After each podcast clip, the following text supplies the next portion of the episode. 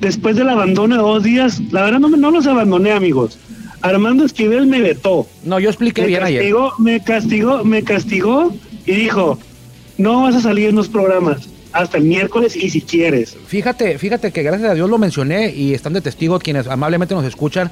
Yo dije, Juan Vega tuvo unos asuntos muy importantes que atender, igual de importantes, así dije, no se me olvida, igual de importantes que este espacio. Sin embargo, Claro. aquellos, el tiempo no perdona en aquellos asuntos que está atendiendo y por eso no pudo acompañarnos.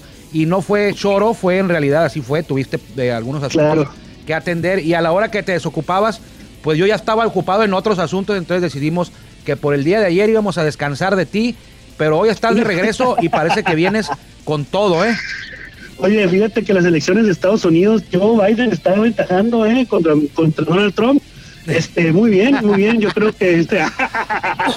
No traes nada de béisbol ahora y vas a hablar de las elecciones. ¿Qué tiene nada- qué Oye, no le entendemos, no le entendemos ni a las elecciones de, de nuestro país, de México, y las de Estados Unidos están más complicadas. O sea, puede que un presidente quede electo sin ser el que menos votos eh, populares obtiene, porque es un sistema es. electoral de colegio electoral que tiene por cada estado Así que es. ganas te llevas una cantidad de votos electorales. Así es. Y o sea que si pierdes No, no, por no. un voto ahí, Por, por no te cada nada. colegio electoral, por cada Colegio colegio, electoral. electoral. Bueno. Así es, por cada colegio. Entonces se cuenta que si, por ejemplo, en Arizona hay 10, 10 este, o 16 votos de colegio. Son o de- o 11. del- ajá, 11, por ejemplo. Ujú.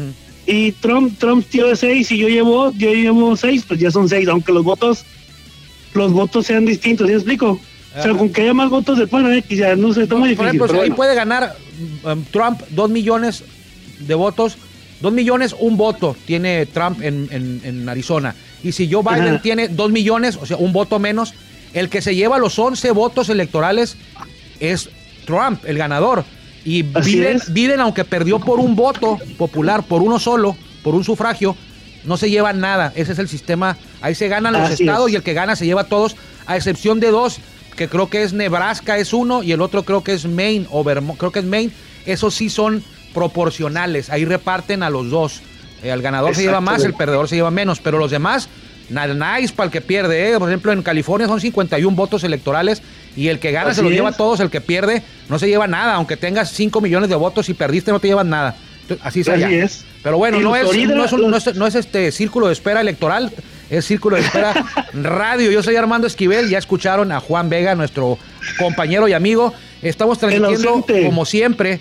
Eh, hoy 4, hoy es miércoles ya 4 de noviembre del 2020, transmitiendo como siempre por la legendaria 1550 AM, donde nos escuchamos más fuerte y llegamos más lejos. Uno es la voz más de Grupo Cadena. Esto es Círculo de Espera. Vamos con Caifán, ¿qué te parece para que nos introduzca?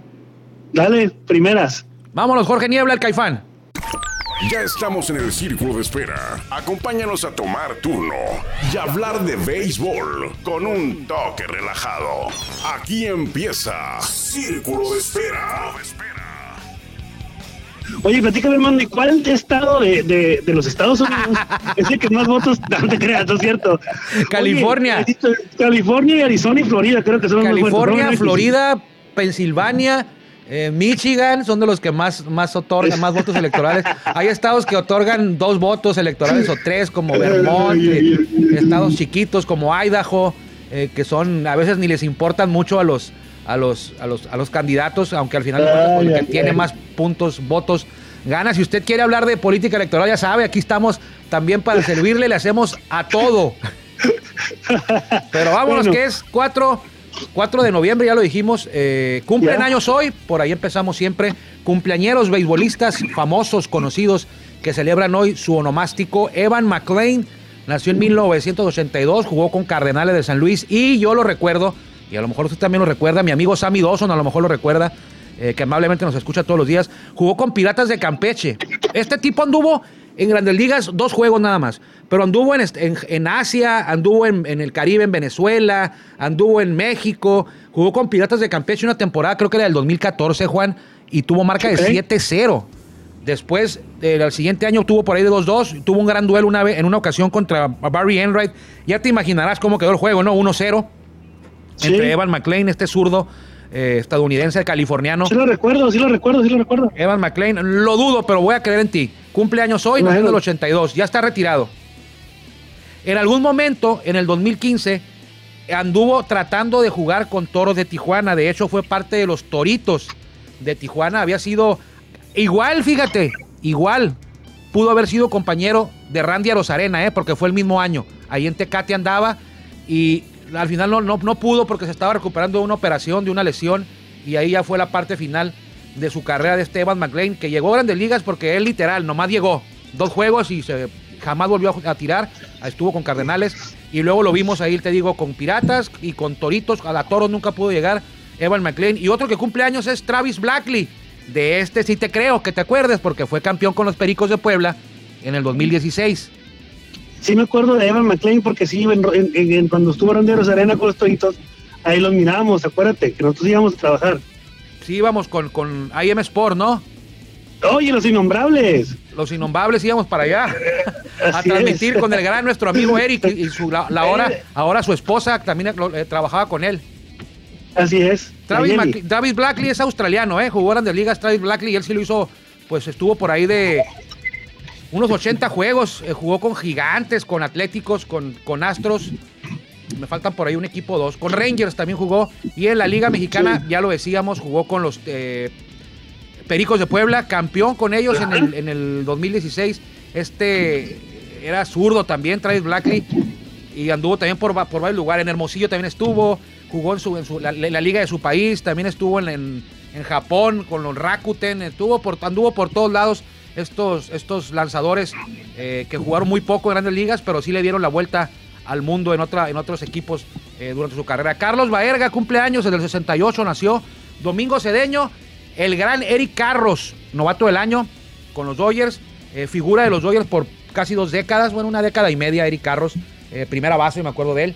Y Tito Francona, ¿quién es Tito Francona? No es el manejador de los, de los indios, ni el manejador que hizo campeón. Es, es Terry Francona. Ese es Terry Francona. Tito Francona, pues es el papá.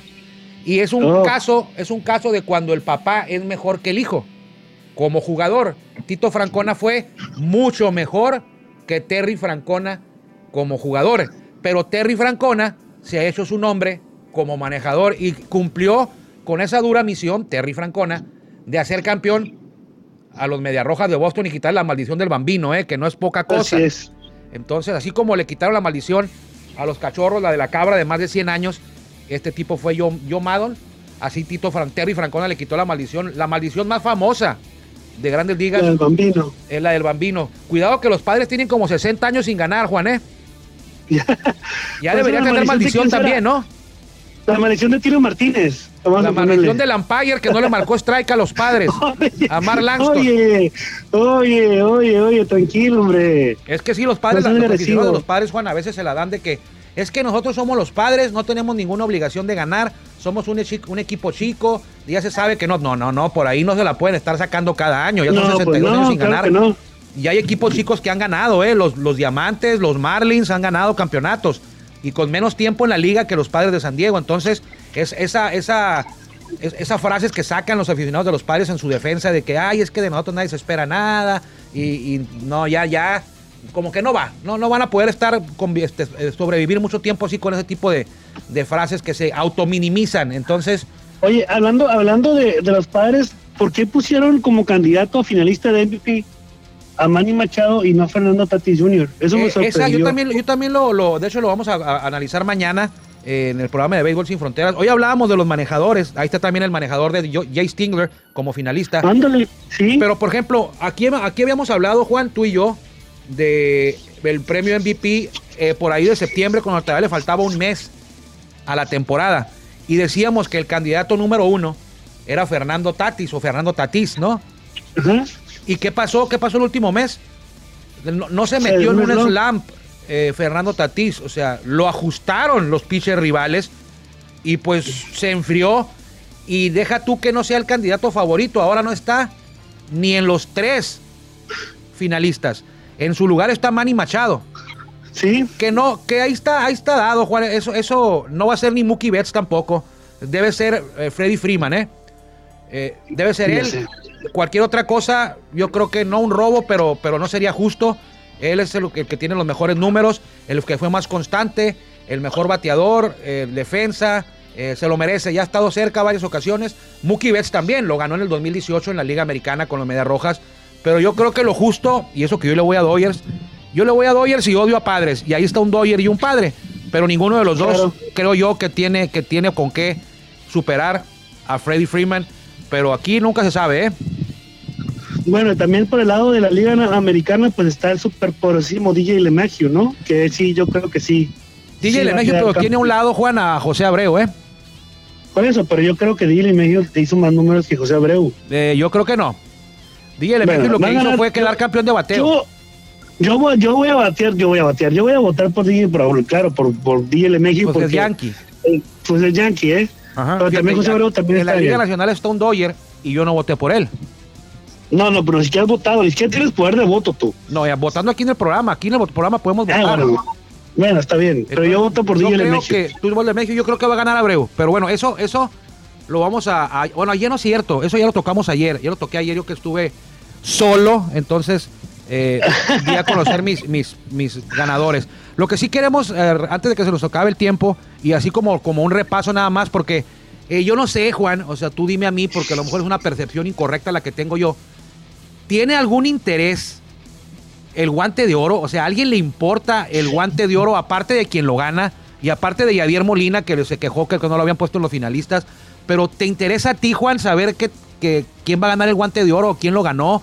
Eh, tú en la temporada estás al pendiente de quién va de líder de, de, de- de fildeo en cada posición por lo del guante de oro. Yo no te he escuchado decir a ti, oye, este Anthony Rizzo está fildeando para 980, va a ser el, va a ser el ganador del guante de oro. ¿Es en realidad algo a la que la gente le preste atención al, al guante de oro o nada más sirve para a la hora de que vayas a ingresar al Salón de la Fama, contarlos en tu carta de presentación o para tu currículum, que decir, se retiró de grandes ligas, eh, tuvo dos juegos de estrellas, tres Silver Sluggers y cuatro guantes de oro. ¿Sirve para algo más esto del guante de oro? Ay, no sé, no, no sé, no. Yo creo que no. No, yo creo, yo creo que no, no, no, no. no O sea, no, yo los dieron a conocer y, y yo no los vi en primera plana de algún diario, ¿eh? ni, ni, de, ni de- No. de- de ningún lado. La nota en el portal de Grandes Ligas, pues ahí está, pero no, no destacó un rato al momento que estaba haciéndose la, la designación. Y el, el que gana aquí es el, el- el mejor guante. Por ejemplo, en primera base está Anthony Rizzo, lo ganó de Cachorros. Y en la Liga Americana lo ganó Ivan White. O sea, no es Ivan White alguien mediático o muy conocido. Sin embargo, fue el que mejor porcentaje de fildeo tuvo. Nadie se acuerda Sí. de ellos más que cuando, por ejemplo, tú, tú ves a, a Justin Turner, a Nolan Arenado, que por cierto Nolan Arenado lo ganó, eh, que ves que se avientan unas atrapadotas al estilo Guti Murillo. Sí, y dices, sí, guante sí, de oro, Nolan Arenado tiene cinco guantes de oro, por ejemplo, ¿no? Pero fuera de eso, pues no, no, no destaca, das por hecho que todos deben de tener buena defensa para estar en grandes ligas. En segunda base ganó César Hernández de los Indios y Colton Wong de Cardenales, muy lejos de ser estrellas eh, consagradas. En el parador en corto sí, ganó JP Crawford de Marineros, que tampoco no muchos lo conocemos, pero ganó Javier Báez de Cachorros. En tercera base, ya lo decíamos, ya lo decía yo, lo, lo, lo comentaba contigo ahorita. Nolan Arenado fue el ganador, le ganó a Manny Machado, que es un gran guante también, le ganó a Justin Turner, le ganó a, lo- a los mediáticos, a los conocidos, le ganó Nolan Arenado, que también es una superestrella, pero en la Liga Americana, el ganador fue un tipo de los Rangers de Texas, eh, para bien la oreja, Juan, se llama Isaiah Kinerfalefa. Ay, caray. ¿Quién? Isaiah Kinerfalefa. Hombre, quién sabe quién será mi amigo él. Búscalo ahí en Google, tiene chance. No, no, tengo chance en, la liga, en el jardín izquierdo, el ganador fue Alex Gordon, creo que llegó a 11 guantes, muy, muy buena defensa tiene. Eh, ya se retiró, su última temporada le ganó el guante de oro. Y en la nacional, Tyler O'Neill de Cardenales. En el jardín central, ganó Luis Robert, que yo creo que va a ser el novato del año. Acuérdate de Luis Robert, Juan, acuérdate de Luis Robert. Acuérdate ustedes también, amigos. Mira, Luis Robert, de Medias Blancas, fue aquel individuo tipo personaje que salió un elevado, él era jardinero central, salió un Sí. elevado al jardín izquierdo y este tipo fue y se metió al jardín izquierdo y se paró enfrente del jardinero izquierdo, José Abreu, Sí. y ahí cachó la pelota mientras su compañero se le quedaba viendo así como, ¿qué traes? ¿Qué traes tú, contigo?" loco? sí, ¿Qué pasó? él. Fue y se- es un, ele- fue un elevado muy alto, obvio. Y hasta allá fue, hasta allá fue a capturar la pelota eh, mi amigo Luis Robert. Pues debe ser guante de oro porque cubría todos los jardines, ¿no? Sí. Y en la Liga Nacional, eh, mucha gente de San Diego va a estar contenta porque ganó Trent Grisham de los padres. Trent Grisham es el que le pegó un jorrón a Clayton Kershaw, aventó el bat, eh, fue y le gritó al dagado de los Dodgers. En el 2019, eh, por culpa de él, perdieron los cerveceros contra Nacionales la serie porque se le cayó un elevado. Pero bueno, ahora hizo, hizo un gran trabajo en el Jardín Central. Tiene sus detallitos eh, que seguramente pues es joven, va a, va, va a mejorar en, ese, en esa área de oportunidad que tiene Trent Grisham, pero por el momento es guante de oro. Y en el jardín derecho, pues no hubo, no hubo ninguna sorpresa. Mookie Betts de los Dodgers en la Liga Americana, Joey Galo. Catchers, Roberto Pérez de Indios, Tucker Barnhart de Rojos. Aquí se quejó Yadier Molina. Acuérdate que cuando no fue nominado a los, a los finalistas, dijo que era un complot de la liga, que, que, no querían que él ganara, que alcanzara Johnny Bench. Y, pero bueno, ya conocemos a, a Yadier Molina. Y el pitcher de los Bravos, Max Fried, fue el guante de oro. Y de la Liga Americana, Griffin Canning, de Oye. los Angelinos de Anaheim, o de Los Ángeles. Oye, fíjate que los finalistas de Cy Young, de Cy Young, ¿quiénes son? Ajá. Hyun Ryu, ¿dónde estaba? Dyers. Kenta Maeda, ¿dónde estaba? Dyers. Y ni siquiera era abridor, Kenta Maeda, ¿eh? No, fíjate, Kenta Maeda. ¿Y, y Joe Darvish? Pues no, ¿ah? Yu Darvish estuvo con los Dodgers en el 2016, 17. En el 2016. Por eso, 17, tío, pero ya, ya, 17. al 17, sí es cierto. Sí. Tres ex Dodgers, bueno, en, en los tres últimos años, en, el candidatos a Cy Young. Bueno, Eh, va- do- dos no lo van a ganar, es un, es un hecho, porque lo va a ganar Shane Bieber. Shane Bieber fue el ganador de la triple corona. Por eso. pues, y, y yo creo que gana Trevor Bauer. El, Y puede que gane Trevor. Bauer. Ahí sí está un poco más pareja Trevor Bauer y, y Yu Darvish, pero, pero creo que Trevor Bauer se la puede llevar. Eh, eh, lo dices bien, de- hablando de los Dodgers. eh, el año pasado Hyun Jun Ryu fue estafado, fue asaltado, fue robado del Cy Young. lo debió haber ganado. Lo debió haber ganado. Y no tengo, tengo más sinónimos que puedo decirte de estafa, de robo, de asalto. De, de- o sea, fue, fue, lo atracaron al señor Hyun Jun Ryu. Ay, Se lo dieron a. Jacob de Groom de los Mets. Bueno, no se lo dieron, se lo ganó también, pero yo creo que lo merecía más Hyun Jun Ryu. eh, los Jacob de Groom es un automa, o sea, Jacob de Groom siempre está, es un gran pitcher, es cierto, pero siempre está en la como candidato. Este año también está, está Yu Darvish, está Trevor Bauer y está que Jacob de Groom y no le sorprenda mucho que se lo den a de Groom, no, no creo, eh. No creo, esta ocasión sí lo supera por mucho Trevor Bauer y Yu Darvish, los dos. Entonces, tienes razón, Hyun Ryu estuvo con Dodgers y también Kenta Maeda, ¿qué habla? ¿Qué, qué te dice eso? Que los Dodgers, pues, se les fueron dos haces. Se les fue Hyun Ryu, se les fue Kenta Maeda, se les fue Rich Hill y no pudieron contar con David Price. O sea, cuatro bajas. Cuatro Sí, bajas, tres del año tres en relación al año pasado y una con la que ya contaban David Price. ¿Quién salió al quite? Pues mi amigo paisano Julio Urias. Eh, ahí sal- salió al quite a la hora buena. Eh, Tony Víctor González. González también. Víctor González. Víctor González, bueno, Víctor González más como relevo. Yo me refiero más a abridores. Fue Tony Gonzolín, Julio Urias, eh, Dustin May. eh, Dustin Main, así Al- es. Alex, Alex Wood se encargó del, del- de los relevos intermedios largos. Y claro, el as, el as de los Dodgers no es Clayton Kershaw. El as de los Dodgers es Walker Buehler. Ah, y- ya te iba a decir, ponle un oxo a Clayton Kershaw. Y Clayton Kershaw es, es el número dos ahora, pero es el legendario. Clayton Kershaw. Walker Buehler no lo vimos mucho, acuérdate la parte final porque empezó con el problema de las ampollas. Sí. Y aún Sí, así, sí, sí, imagínate sí, que no hubiera tenido ampollas, Juan, en la, en la Serie Mundial. Ah, sí te poncha, ¿eh? De hecho, la- sí, fácil. Con una revirada me poncha, ¿eh? Me engaña. Con una revirada primera me anda ponchando, o hasta segunda, ¿eh? Yo le voy a abanicar desde Vamos. que se mueva. Tira como 100 millas. Desde, desde que vea yo que se mueve, ya le voy a ir haciendo swing. Y quién sabe, igual me pasa, ¿eh? Y cerrando, y cerrando los ojitos. Cerrando los ojos y que sea lo que Dios quiera. No, hombre, ¿qué Bueno. vamos a andar haciendo con Walker Buehler si no le pegaríamos ni a, ni a Fabián Anguamea de, de los Yaquis, hombre? Bueno, lo bueno que yo sí le pegó un hit a una curva de Edgar Acevedo en el juego de prensa Bueno, Acevedo, ni a Walter Silva le pego. Bueno, Walter Silva. Cambiando, cambiando de tema, si no sé cuánto tiempo nos quede, este, vamos a hablar de la Liga Mexicana del Pacífico, ¿qué te parece? Nos quedan como 10 minutos más o menos, 11. Vamos a hablar de la Liga del Bueno. Pacífico porque ayer reanudó, reanudó, opera, bueno, no, no, no operaciones, reanudó la, la temporada porque los lunes no se juega, los lunes es. descanso y ayer se volvieron a enfrentar, nada más hubo actividad en cuatro frentes, hay que destacar eso, Juan, porque Por la serie los- entre Naranjeros de Hermosillo Eh, así y es. Sultanes de Monterrey, que se debería llevar a cabo en el Estadio Sonora de la capital sonorense, fue cancelada, no fue pospuesta ni nada, esta serie nunca se va a llevar, no se va a llevar a cabo ya en, la, lo que, en la temporada. Exacto. No se va a jugar. ¿Por qué? Porque una alta cantidad de jugadores de los sultanes dieron positivo a COVID-19.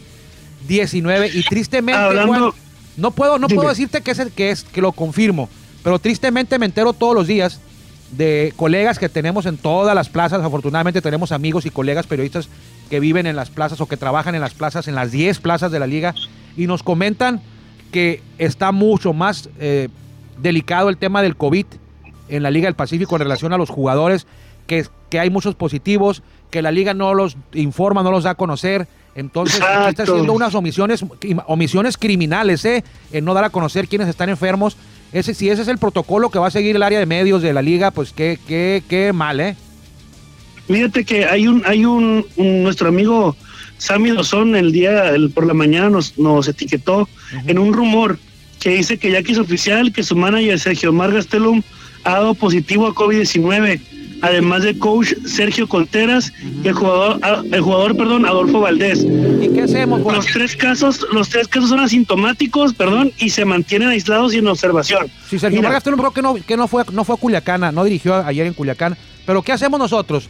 Si la liga no Mira. te dice nada, si la, si Mira. la liga no te dice nada y nomás nos tenemos que enterar por colegas, por amigos, por jugadores y por aficionados que se enteran, entonces la única información que hay no es oficial, pero es la que hay. Entonces no pasaría nada Liga del Pacífico si ustedes nos dicen en Monterrey hubo 20 contagiados, eh, se van a aislar, en su lugar van a entrar, dieron de alta estos 15 como lo hacen en Grandes Ligas y van a jugar Sí. así o vamos a esperar a que se a que se a que den negativos, pero no informan absolutamente de nada, de que creen que porque no lo informan no se van a enterar.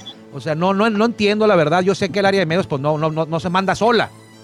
O sea, no, no, no se manda, no, no es que ellos decidan qué meter y qué no meter, es, la liga, son los directivos de la liga, es Omar Canizales, es la asamblea de presidentes la que decidió hacerse de la vista gorda y no decir nada. Ahí cerrando los ojos, que ojalá pase todo y vámonos a acabar la temporada, pero, pero está mal eh, esta, esta, este protocolo, vamos a llamarlo así, este protocolo de comunicación que están siguiendo, ¿eh? Entonces, es mucho más delicado de lo que parece lo que está ocurriendo en el interior de la liga, me refiero a los equipos y cuerpo técnico y todo eso. Imagínate, y querían jugar con gente. Si no, Sí, si no están siendo, difícil. si no están siendo transparentes y claros con los propios jugadores, imagínate qué transparencia hubiéramos podido esperar con contagios o brotes en las, en las tribunas. Menos, No, y aquí no se les podría comprobar porque no hay forma. Difícil, difícil. Mira, yo creo, yo creo que sí, no, no, no, no. En la opinión personal, fuera de- del, del cargo que representamos, yo creo que es, es, es algo que es complicadísimo porque no, no sabemos cuál, eh, que, cuál es la magnitud. Obviamente en Estados Unidos, como, de- como sigo comparando en Estados Unidos, realmente ya no se se llevaron filtros sanitarios muy, muy este, este, Estrictos. estrictos, y de todos modos hubo, hubo, hubo casos Sí. de COVID. Los Marlins, Hubo- no, hubo- no los no Marlins, exacto. Hubo un, contag un contagiadero, no hubo un contagiadero. Cardenales, pero sí hubo casos. Marlins. Así es. Entonces, yo y aquí en México, pues no, los, los jugadores también, recuerden que los jugadores salen, van a comer, no están como Sí. encerrados en su, en su, en su hotel. Entonces, Y los es únicos que he visto lo que, que, comentábamos, porque por ejemplo, el caso de Oscar Robles que sigue hospitalizado, el caso de Trinidad Robles, eh, los, los sultanes dieron positivo a una gran cantidad de jugadores, jugaron contra algodoneros, algodoneros todavía no, no- la liga no ha reportado que algodoneros haya hecho exámenes y se vinieron en avión o se vinieron en camión, o sea, sin saber quiénes están contagiados y quiénes no. Eh, sabemos que asintomáticos, bueno, vamos a, van a jugar con asintomáticos la temporada, pero hay gente, cuerpo técnico que no son jóvenes, que a ellos sí les puede ir un poco peor, un poco más difícil, o, o como lo decimos siempre, una, una vida es un boleto muy caro por el béisbol, y aquí el problema es que la Liga Mexicana del Pacífico no está siendo eh, transparente. O sea, no está siendo transparente, está faltando por omisión aquí. No informen, no digas, aquí no pasa nada. Aquí el COVID ni lo conocemos. Eh, si, hay, si hay contagiados ni los menciones, pero a la hora de jugar, a la hora de que le piden a los jugadores o que contratan y tenemos a este jugador, tenemos a este manejador, ahí sí, bienvenido a la liga, pero cuando se sale el positivo, pues sí lo atienden, ¿eh? O sea, porque no ha habido queja de que, de que Oscar haya sido desamparado. Pero, pero ni siquiera lo han mencionado, o sea, ni siquiera aquí no pasa nada, ni diga nada de Oscar Rolo, está prohibido, yo creo, decir, porque los colegas que, que andan por allá, entendemos, cubren la liga, no pueden hablar de eso porque les tienen prohibido a- y pueden perder su trabajo por, por mencionar algo acerca del COVID. Entonces hay un silencio total y hermético entre quienes están apegados a la liga. Digo, igual a lo mejor cuando empiece la Liga Mexicana de Béisbol y nosotros vamos a estar también igual, ¿no? Pero, pero quién sabe. no, no, no, pero espérame, no, es que la liga, la liga, es sería muy irresponsable que la Liga Mexicana de Béisbol Ajá. este empiece em, empiece sin sin sin sin este sin informar a los mismos clubes Claro. cuántas cuántas personas con covid oye pues para no contagiarnos al menos no Sí. pero entonces pero entonces yo creo que si en caso de que se vaya a jugar la liga mexicana de béisbol en tiempo y forma o sea en abril Yo sugería yo sugeriría como como como parte de la directiva mejor aplazarlo un poquito hasta que ya esté la vacuna que supuestamente llega la el primer este el, el, el primer- el tercer mes de- del año perdón en marzo pues Sí. entonces esperar a ver cómo cómo evoluciona y no aventarnos así entonces Claro, y sin público lo- vacunados, ¿no?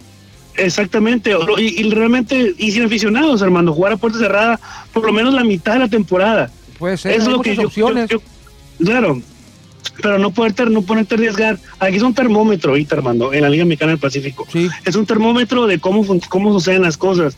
No te puedes arriesgar, no te puedes arriesgar Bien. a que suceda eso. Y también están, están unos- muy preocupados, Juan, porque ahí viene la Serie del Caribe. Está a la vuelta de la esquina.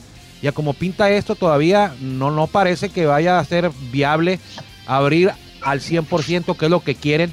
Es lo que pensaban y lo que pronosticaron a la Serie del Caribe al 100%. No sé quién vaya a ir, si vaya a venir gente de... Lo dudo que venga gente de Venezuela, de Dominicana, de Puerto Rico a Mazatlán a la Serie del Caribe y lo dudo que mucha gente eh, vaya a acudir. ¿eh? Entonces, y para empezar hay que ver si se va a poder jugar a puertas totalmente abiertas en Mazatlán. Ya ves que Sinaloa parece que están en otro país, ¿no? Ahí sí, ahí sí, Sí. siguen jugando con gente. Sí, sí, sí. Pero aquí vamos a hablar, ¿qué íbamos a hablar de los, de los posiciones y resultados? Sí, ya sé, hombre. Posiciones. Hoy reanudan. Ya decíamos que Culiacán, perdón, que Mazatlán, no, tampoco Mazatlán, que Monterrey. Monterrey no jugó con, con Hermosillo en Sonora, pero ahí le van las posiciones. Ciudad Obregón, hay que celebrarlo, hay que festejarlo, ¿eh? Ciudad Obregón, pues pase lo que pase, yo sé que el año pasado fueron los líderes en la primera vuelta y en la segunda también, pero ahorita van, escucha bien Juan, escuchen bien amigos, no pasa diario, no pasa cada año, van 16-2. 16 ganados, 2 perdidos. Los dos que perdieron fueron con tus naranjeros, Juan. Pero un equipo Sí. que arranca 16-2, no sé desde cuándo no ocurría en la Liga Mexicana del Pacífico, hay que averiguarlo. Pero mi respeto, sé, eh, con todo lo que ha ocurrido de COVID y de temporada y de jugadores y, y todo, la, la polémica, todo lo que ha pasado fuera del terreno de juego, eh, Sergio Margastelum, que esperemos que se recupere si es verdad que tiene COVID, eh, lo ha mantenido este equipo unido y 16 ganados, dos perdidos en 18 juegos. Es el líder absoluto, seguido de Hermosillo, que va 12-5. Son los dos favoritos míos ahora. Eh, Monterrey 11-6, sorprendiendo. Jalisco, no, perdón, Culiacán 10-8. Jalisco 9-9. Ayer ganó Culiacán por paliza, por cierto. Y ya con récord perdedor está los Mochis 8-10 a 8 juegos. Mazatlán 7 ganados, 11 perdidos a 9 juegos. Guasave y Mexicali ya en la zona roja con 6 y 12 a 10 juegos del primer lugar. Y Navojoa, bueno, pues ya, ya sabemos que, que, qué petardeada estoy dando yo, Juan, por andar abriendo la boca fuera de tiempo. En Navojoa Sí. 4-14, ¿te acuerdas que dije que Navojoa y Guasave iban a avanzar a playoff? Y lo son de, van en los dos últimos lugares. Otra vez. Oye, Navojoa y- y- y Guasave. Y Guasave golpeado por el COVID también, ¿no? Y, han tenido un, un- un arranque para el olvido, pero afortunadamente esta liga te da la posibilidad, es muy benévolo el Sí. sistema de competencia. Sí, oye, lo que te comentaba era eso, como, como el, ¿qué va a pasar, por ejemplo? Bueno, muchas personas no lo saben, los que, los, que- los escuchan el programa no son expertos tam- tampoco. ¿Qué pasa con los juegos que se cancelaron? Los de los de Monterrey, y Eh, los de Na- Naranjeros. Así es. ¿Qué va a pasar con ellos? cancelados, no se van a jugar en, en la temporada, ya, ya no se van a, esos tres duelos no se van a recuperar, pero acuérdate, acuérdense amigos, que el récord es lo más importante, sí, pero más que el récord es el porcentaje. De ganados. Entonces, ajá. el porcentaje, al porcentaje no lo va a afectar esa falta de juegos. Ah, muy bien. Se van a, calif- van a clasificar, a- van, a, van a otorgarse los puntos en la primera vuelta a, los, a, a todos de acuerdo al porcentaje, igual en la segunda vuelta. Porque hay ocasiones que puedes perder juegos así y estás empatados, estás empatado en récord, que te da la misma diferencia de ganados y perdidos, te da, te da la misma diferencia con el, con- por ejemplo, puedes tener un ganado menos y un perdido menos que, que otro equipo que está empatado contigo. Pero por porcentaje, el otro equipo es mejor que tú. Entonces aquí se va a evaluar por el porcentaje, o sea que no te va, no te va a perjudicar ni te va a beneficiar no haber jugado. Hay quien dice que sí, que porque en ese tiempo el equipo estaba en ritmo y pudo haber ganado y luego el equipo rival estaba débil porque tenía lesiones y le pudiste, pero ese ya ese se lo hubiera. En la realidad no, no afecta. Nos queda un minuto y acuerde, hoy juega Obregón en Culiacán, ayer ganaron los Yaquis 9-3. Mazatlán va a visitar otra vez, ayer lo hicieron, a Guasave, ayer ganó Mazatlán 7-6, aunque al final se le puso a peso el kilo a Ryan Newell, el, cerrador, sacó el rescate 7-6, ganó Mazatlán, hoy repiten ahí, intentarán los venados ganar la serie, asegurarla. Jalisco estará en Navojoa, ayer ganaron los Charros, cuatro carreras por tres, ya regresó el Nini, ¿eh? eh andaba, andaba, no estaba muerto, estaba de parranda, ya estuvo ahí en la alineación. Y los Mochis en Mexicali, ayer ganó los Águilas 4-0 sin Isaac Rodríguez y sin Leandro Castro.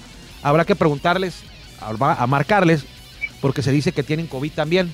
Entonces habrá, que, habrá que preguntarles. Fue todo, Juan. Bueno, muchas gracias, muchas gracias por invitarme a tu show, Armando Esquivel. este... El sentido no vino. no, no te, no te, creas, no. Realmente, amigos, una disculpa por, por un poco, pero las múltiples ocupaciones nos tienen dando vueltas y vueltas y vueltas. Entonces, lo escuchamos, si Dios quiere, el día de mañana a la misma hora, por la misma señal. Y pues recuerden que ya falta menos, para que falte menos, para que llegue Navidad. Gracias por escucharnos. Seguramente estaremos por aquí mañana, si Dios quiere, mañana ya jueves. Que le vaya bien. Gracias por acompañarnos en el Círculo de Espera. Nos escuchamos próximamente. Círculo de Espera.